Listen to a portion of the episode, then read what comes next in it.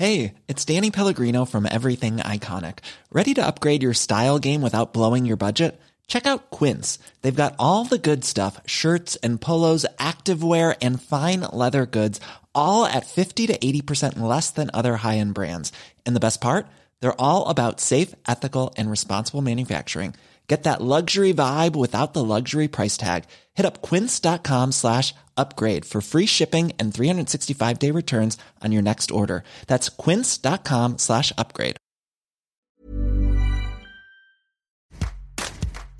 Bonjour, c'est Anne-Laetitia Béraud. Bienvenue dans Tout s'explique, le podcast de 20 minutes qui parle de sensualité, de sexualité, qui interroge la notion de couple, qui interroge aussi les cultures, les identités. Pour ce premier épisode, entretien avec Philippe Bruno, médecin psychiatre, anthropologue. Il publie avec Laetitia Corin l'incroyable histoire du sexe de l'Afrique à l'Asie. Quelle est l'histoire de la sexualité dans les cultures extra-occidentales? Quelles sont les règles, les pratiques, les tabous dans le Japon du 8e siècle, au Moyen-Orient ou dans l'Inde médiévale? Que révèlent de leur culture les recueils du Kama Sutra et des Mille et une nuits? Philippe Bruno est médecin psychiatre, anthropologue, directeur des enseignements de sexologie à l'Université de Paris. Il est l'invité de cet épisode et il publie avec Laetitia Corin L'incroyable histoire du sexe, livre 2 de l'Afrique à l'Asie aux éditions Les Arènes. C'est un récit graphique où on se balade dans les cultures, dans les époques, des pratiques sexuelles aussi qui paraissent parfois beaucoup, beaucoup plus permissives, voire choquantes aux yeux de notre société contemporaine occidentale. Philippe Bruno et Laetitia Corin avaient parlé de l'histoire de la sexualité en Occident dans un précédent volume, le volume 1. Et ma première question, euh, Philippe Bruno, c'est pourquoi avoir fait ce deuxième volume qui s'intéresse aux cultures africaines et asiatiques?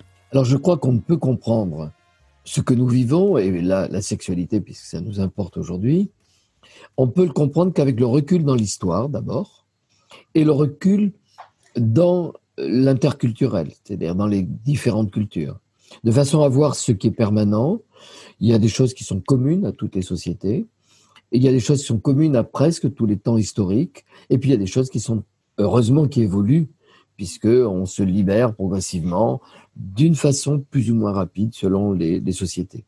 Mais donc ce deuxième volume était pour essayer de voir comment on fait l'amour ailleurs et de quelle façon cette, ce qu'on a appelé de l'anthropologie contrastive, cette, ce contraste entre les cultures, nous permettait de mieux comprendre la complexité de la sexualité?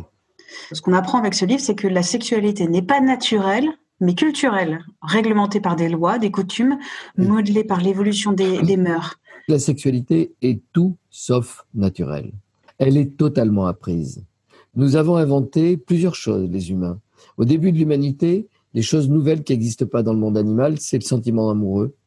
Et ça irrigue toutes les sociétés. C'est l'objet de toutes les cultures, de la littérature. Et la deuxième chose, c'est la pudeur. On ne s'accouple pas en public et en général, il y a un cache-sexe, il y a une, euh, une couverture de la région génitale. C'est-à-dire qu'en inventant la pudeur, on enlève le modèle qui était nécessaire à l'apprentissage. C'est-à-dire, je le modèle. Dernier grand élément de l'apprentissage, c'est la masturbation. On sait aujourd'hui, la science, la sexologie nous montre que on va d'abord l'apprendre avec soi et puis on va l'apprendre avec des partenaires. C'est le fait de l'expérience. Eh bien, on sait très bien que sans cet accès à la masturbation, notamment pour les femmes, la sexualité est très réduite. Eh bien, on voit combien quelques sociétés l'ont permise, souvent des sociétés très très traditionnelles anciennes euh, dans l'Océanie, dans l'Afrique ancienne, et puis beaucoup de sociétés, et notamment dans les grands monothéismes, vont l'avoir interdite, de façon à contraindre les femmes à ne pas accéder facilement à leur sexualité, à la jouissance, car c'est une des choses les plus dangereuses pour les sociétés traditionnelles que la liberté féminine, puisque c'est elles qui sont porteuses potentiellement de l'enfant, alors qu'il ne faut pas les laisser faire tout ce qu'elles voudraient en matière de sexualité partout et tout le temps, la femme est systématiquement dominée, contrainte. C'est peut-être la seule chose qui unit euh, toutes ces cultures. Qui unit toute, cette, cette lecture que je fais de la sexualité à travers les cultures. Eh bien oui, il y a certainement eu un état ancien, parce que si on remonte très loin, il y a 5 millions d'années, nous étions primates très proches de chimpanzés, par exemple. Là, il n'y a pas de domination masculine. C'est les mères qui sont, on vient de sa mère et on a le rang de sa mère. Eh bien, dans les premières sociétés humaines, elles étaient souvent matrilinéaires, c'est-à-dire qu'on était du clan de sa mère. Une part de l'Afrique est toujours matrilinéaire. C'est-à-dire qu'on est l'enfant de sa mère parce que le père, c'est l'incertitude.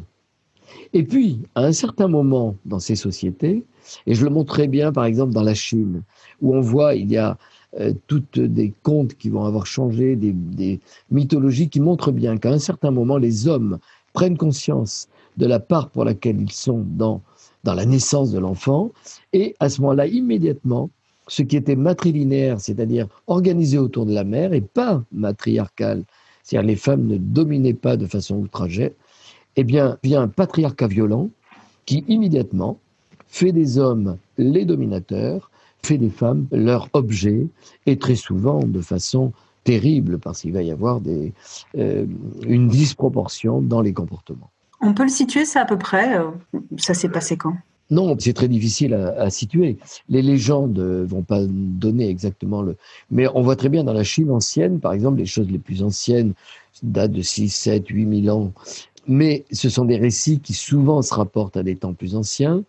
Donc, on sait qu'il y a eu un temps plus ancien, certainement où la mère était le centre de l'activité sociétale.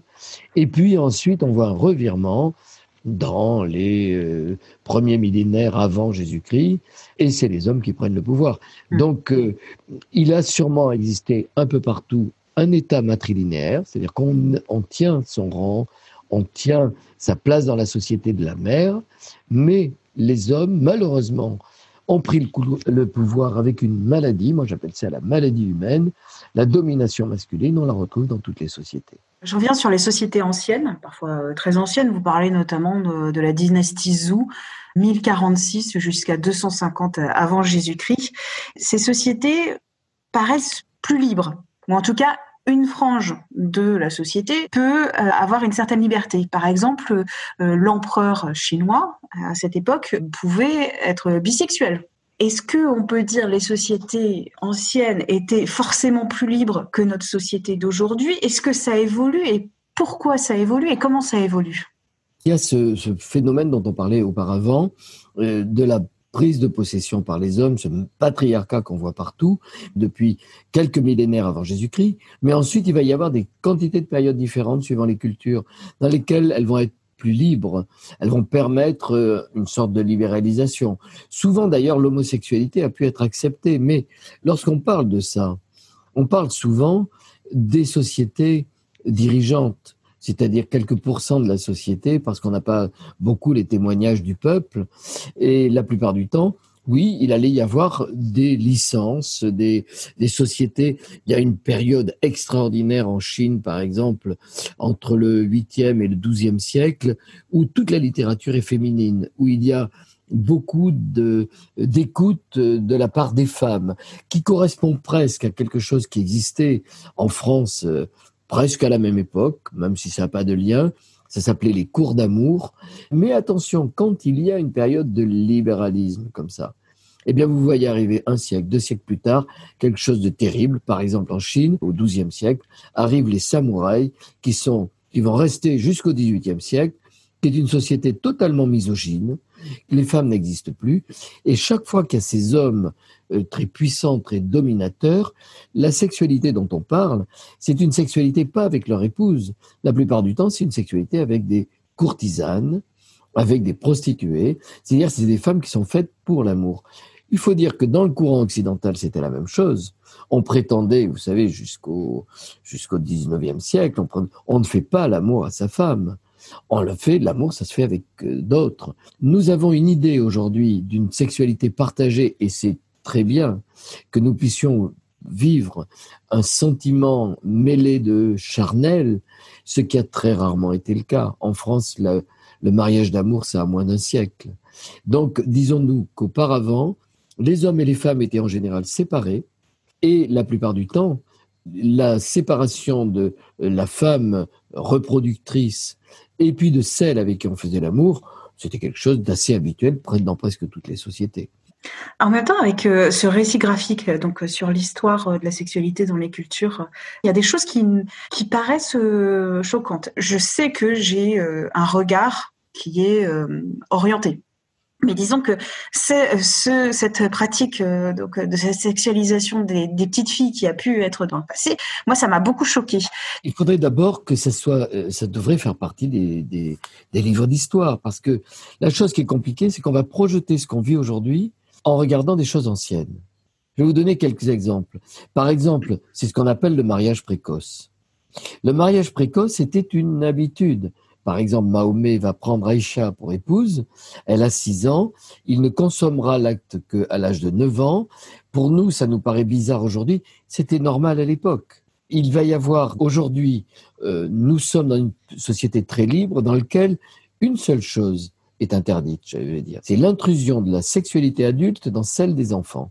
Mais la plupart du temps, dans ces mariages précoces, dans énormément de sociétés, c'est tout simplement que le mariage, comme en France euh, jusqu'au XVIIIe siècle par exemple, c'était le fait des parents. Et plus on mariait tôt une fille, moins on avait de chances qu'elle se rebelle lors du mariage. Si vous la mariez à 8 à 12 ans, effectivement, il y aura sûrement euh, une sorte d'acceptation qu'il n'y aura pas euh, quelques années plus tard. Alors c'est important de pouvoir regarder l'histoire, pas directement avec nos yeux d'aujourd'hui. Parce qu'autrement, à ce moment-là, on fait des procès partout. La liberté qu'on a dans les couples aujourd'hui a moins de 50 ans. Nos grands-parents, arrière-grands-parents ne vivaient pas du tout la même chose. Ma dernière question, c'est est-ce qu'il est qu'il y aura un livre 3 à l'incroyable histoire du sexe? Il n'y aura pas un livre 3. Il y aura une nouvelle édition qui est prévue exactement dans un an la sexualité de l'Inde, du, Moyen-Orient, des mille et une nuits, par exemple. Il y a beaucoup plus riche avec de la nécrophilie et de la zoophilie. Et encore, je n'ai mis que des choses possibles. Il y a énormément de choses qu'on peut même pas mettre tellement elles sont insupportables. C'est-à-dire que c'est vraiment très compliqué. Ensuite, il y a effectivement l'Afrique, la Chine et le Japon. Et il y aura deux volumes supplémentaires qui sont l'Amérique et l'Océanie qui vont compléter ce volume. Dans un an, ça sera une édition augmentée euh, parce que là, on était un petit peu court dans, dans le temps. Mais effectivement, il y aura un troisième euh, ou du moins un volume augmenté. Et l'incroyable histoire du sexe vous permet simplement de relativiser les choses et de pouvoir peut-être comprendre ce que nous sommes en train de vivre.